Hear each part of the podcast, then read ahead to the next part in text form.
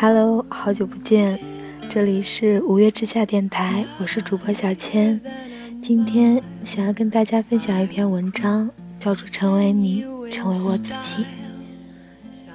有天在朋友圈发了一条失恋了的动态，引来无数八卦人士关心。大家好奇，一向单身的人怎么还没有宣布恋爱，就直接告知失恋了呢？结果被回复是喜欢多年的偶像在微博公布了恋情，大家唏嘘极极，又回归各自生活，不再如此热情的予以我关怀。偶有三两好友，虽然对我追星的生活表示无法理解，但都迫于感情，不会多说什么。不同于亲密的人，许多说不上至交，可又常常联系的朋友，就言辞犀利得多。尤其是知晓我又为谁花了多少钱，为谁彻夜不眠剪辑视频或打榜，再或者见我深夜刷屏。表达各种少女心事，然而对象却是个远在天边、对我一无所知的人。他们往往一边痛心疾首地劝我要现实，不如在生活中找个对象好好恋爱来的快乐，一边却又在私底下和别人谈论我这是什么毛病。这些人也是为我好，只是不够理解我。我甚至不敢和他们谈新买的专辑、翻拍的图片和推特上被翻牌的信息。对我而言，生活中很大一个比重的好心情，却无人可以分享。于是产生了狗友，隔着手机、隔着电脑的两个人，热烈讨论着喜欢的人每一次的出行装扮。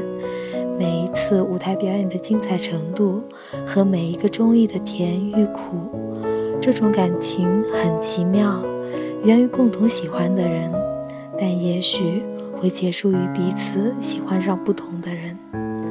不知道要怎么去解释，喜欢一个屏幕里的人是一种什么样的感觉，像在谈恋爱，比恋爱还甜的日子。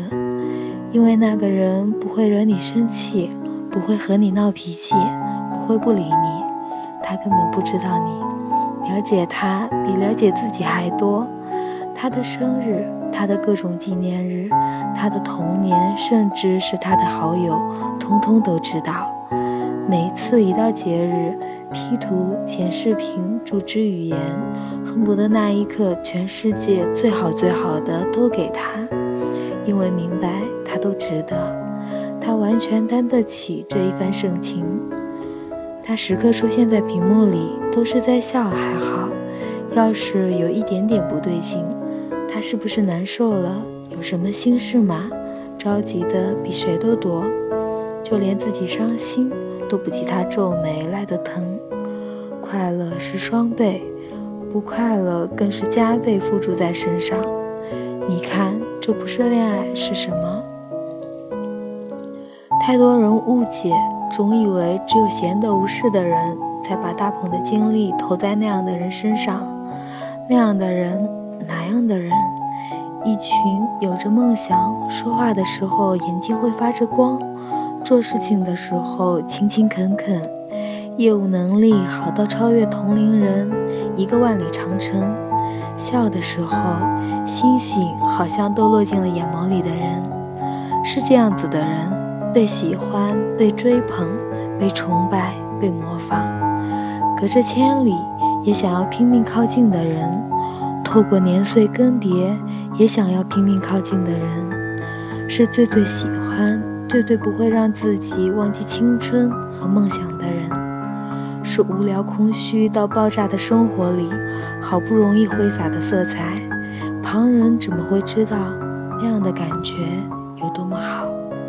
他们怎么会知道，到最后你不会成为那个自己最希望成为的自己？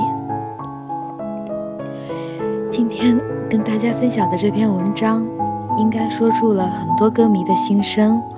我想，在追逐偶像的路上，你们一定也有过这种不被别人理解的心情。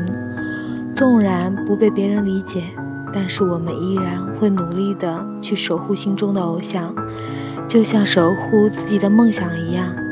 最后，愿你们都能成为梦想的自己。